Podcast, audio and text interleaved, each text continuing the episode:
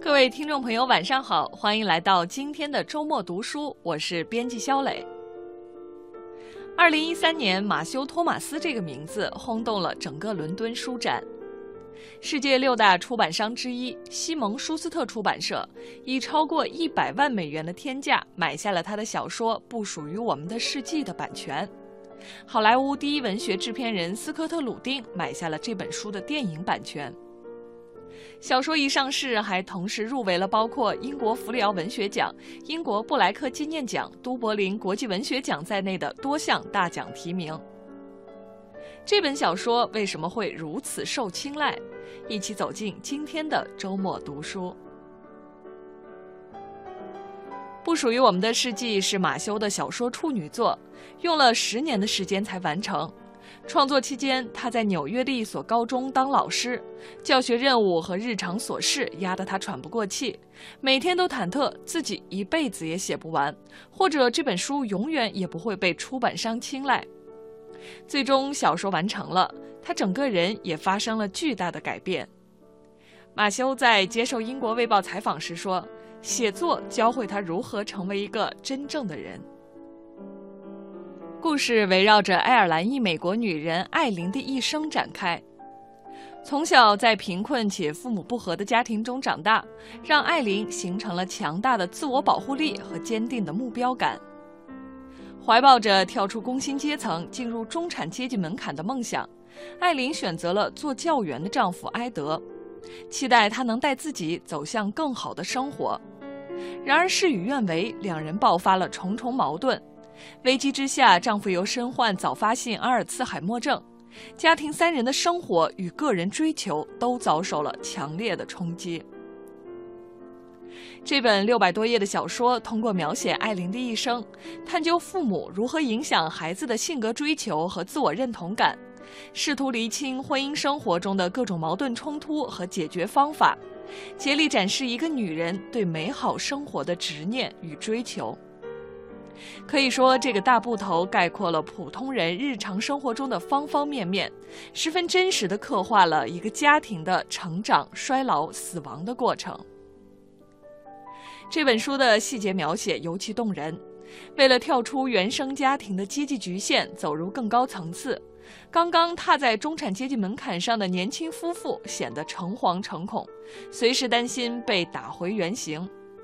所以他们表现出的奋进更像是一种焦虑，艾琳就是典型的代表。她对房子近乎病态的追求，就是为了巩固艰辛获得的社会地位。这也让我们对美国梦产生了另外一种沉思。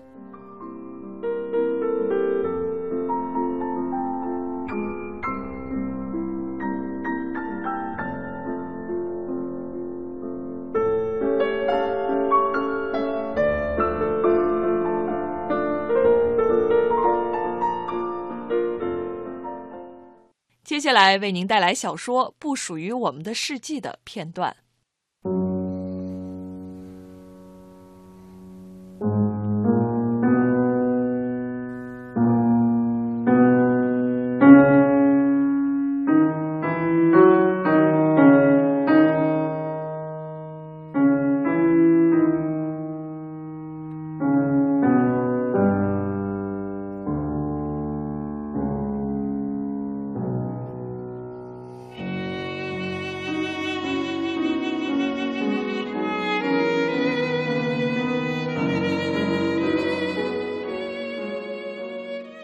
早上，艾德照常出去取报纸，能够把他从家里支开一会儿，艾琳的心头感到很轻松。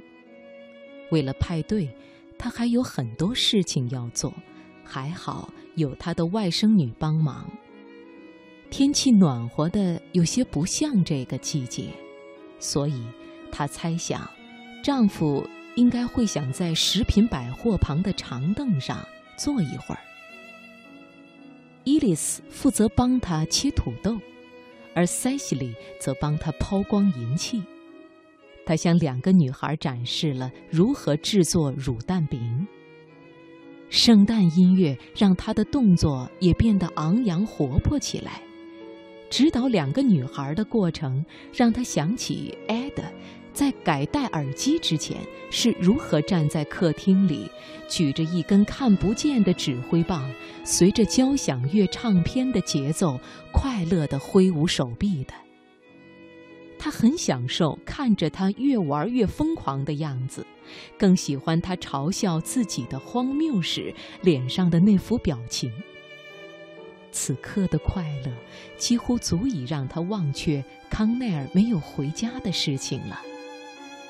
看着伊丽丝和塞西莉认真工作的样子，他不禁开始想象，自己拥有的若是一个女儿而不是儿子，应该是种什么样的感觉。女儿是不会像儿子那样撇下他们远去的。艾德已经出去一个半小时了，考虑到他缓慢的步伐，他不难想象他仍在回家的路上。何况他此刻过得很快活。不过过了一会儿，伊丽丝就开口问了一句：“艾德去哪儿了？”艾琳这才开始担心。并不是担心他会遭遇什么不测，而是害怕他会走失。托布斯，他回答：“那是一家本地的烘焙坊，那里的人对他可好了。我最好过去一趟，让他别去烦扰那里的收银小姐。如果他们不赶他走的话，他可以一整天都耗在那儿。”他开车沿着帕尔默路缓缓地行驶。不时停在店铺门口，向里面张望，感觉自己就像个打算抢劫的罪犯一样。他绕着镇子转了一圈，可是并没有在任何一张长椅上看到他的身影。天气比他出门时凉了不少，风也越来越大了。他开始后悔。自己向虚荣心屈服，没有给艾德戴上一个医疗警示手环，以至于他身上没有任何东西能够解释他的病情。他又沿着金布尔大道驶去，反复检查了一下他应该转头回家的那些小巷。当他开到米德兰大街时，眼前突然出现了一个男子，只见他正站在。克罗斯郡人行天桥下的红灯下面，挥着手朝一辆车子走去。他晃了一下神，才意识到，那个人正是她的丈夫。她不顾危险地朝他跑了过去，而他在看到他时也拍起了双手。他一把拽过他的袖子，把他拉了回去。一辆蓝色的梅赛德斯轿车按着喇叭，缓缓地从他们身边驶过。起初，他还以为那是和他们住在同一条街道上的邻居，后来才如释重负地看到一个他不认识的灰发男子。尽管如此，艾琳仍然担心，他会不会认出自己来。他会不会在晚饭时叙述起这个场景？他气得有些说不出话来，试着想象艾德站在十字路口引起的混乱局面。他站在这里多久了？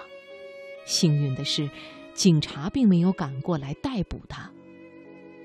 他把他塞进了副驾驶的座位，为他系好了安全带，在坐回驾驶座之前，一句话也没有说。你跑到离家这么远的地方来做什么？他终于开口问道。你找到我了，他回答。别这么大惊小怪，我们走吧。你是不是迷路了，分不清方向了？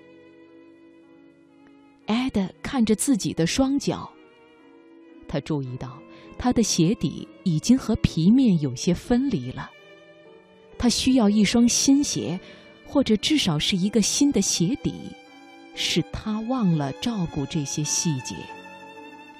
他近来时常可耻的暗自以为自己大可以忽略这些事情，反正艾德什么也不会注意到。我试着去商场来着，你到底在说什么呀？艾琳喊叫了起来：“告诉我实话，你是不是迷路了？试着想要回家。不是，他摇了摇头。我得知道，艾德。我想要给你买点东西。我们已经决定了，还记得吗？你我今年不交换礼物，这样比较简单。不是为了圣诞节，他回答。那是为了什么？我们的纪念日。他伸出手来戳了戳自己的戒指。新年前夜，他说：“我们是一月二十二号结婚的，艾德。但我们是在新年前夜认识的。”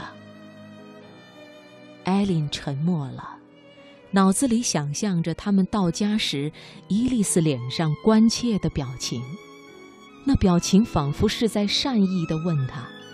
你当初怎么会放他出去？我们得回去了，艾琳说。大家都着急死了。